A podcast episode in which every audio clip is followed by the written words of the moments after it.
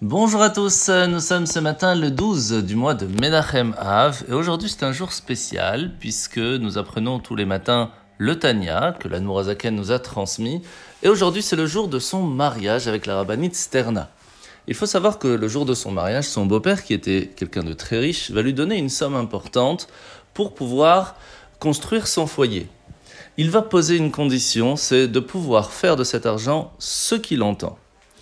Et la première action qu'il va faire après son mariage, c'est de donner cet argent, qui était une somme très conséquente, à énormément de personnes dans le peuple juif, pour leur permettre d'acheter des terrains et de réussir à avoir une parnassa tova, un bon travail qui va leur permettre eux aussi plus tard de partager cet argent avec les gens les plus pauvres. Et c'est pour cela que la Nourazaken nous transmet encore aujourd'hui, dans le Tanya, dans le chapitre 4, dans cette lettre de Yigret à Kodesh, l'importance de la Tzedaka. Aujourd'hui, la Nourazaken, après nous avoir expliqué que lorsque quelqu'un va donner, va partager ce qu'il a reçu, encore plus de l'argent, parce que c'est, on, y met notre cœur, on y met notre âme, on y met notre, notre sang pour pouvoir la gagner à un certain niveau, chacun à son niveau bien sûr, et à ce moment-là, lorsqu'on va partager cet argent gagné à la sueur de notre front, eh bien, c'est vraiment donner une partie de soi-même. Et c'est pour cela que la tzedaka permet la délivrance de son âme. Et ça pourquoi? Parce que l'amour du prochain fait partie intégrante de l'amour de Dieu.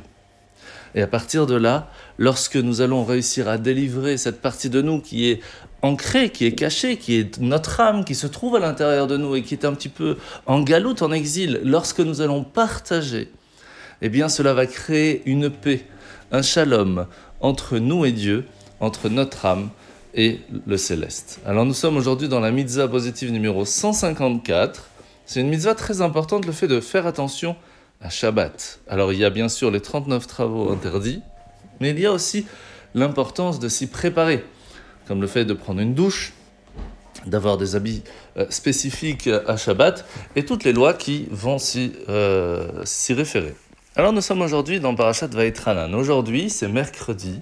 Et il faut savoir que dans la quatrième partie de Parashat Vaitranan, nous allons relire les dix commandements. Pourquoi est-il si important de répéter encore une fois les dix commandements, à part bien sûr les petites différences que nous allons y voir? Eh bien tout simplement parce que lorsque on a reçu la première fois la Torah, nous pourrions penser que c'est un livre qui va nous donner la possibilité d'une quête intellectuelle, de la recherche, de la compréhension des choses, de pouvoir devenir plus intelligent, etc.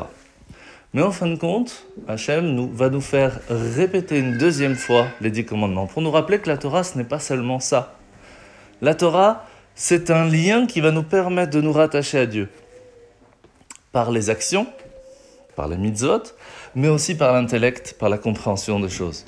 Pour essayer de comprendre ce que Dieu attend de nous, de nous attacher à lui et de faire partie de l'échiquier, de faire partie de ce monde, de la mission pour laquelle il a créé ce monde et de réussir à transformer ce monde à une place pour Dieu et réussir en fin de compte à amener Mashiach. En vous souhaitant de passer une très bonne journée et à demain.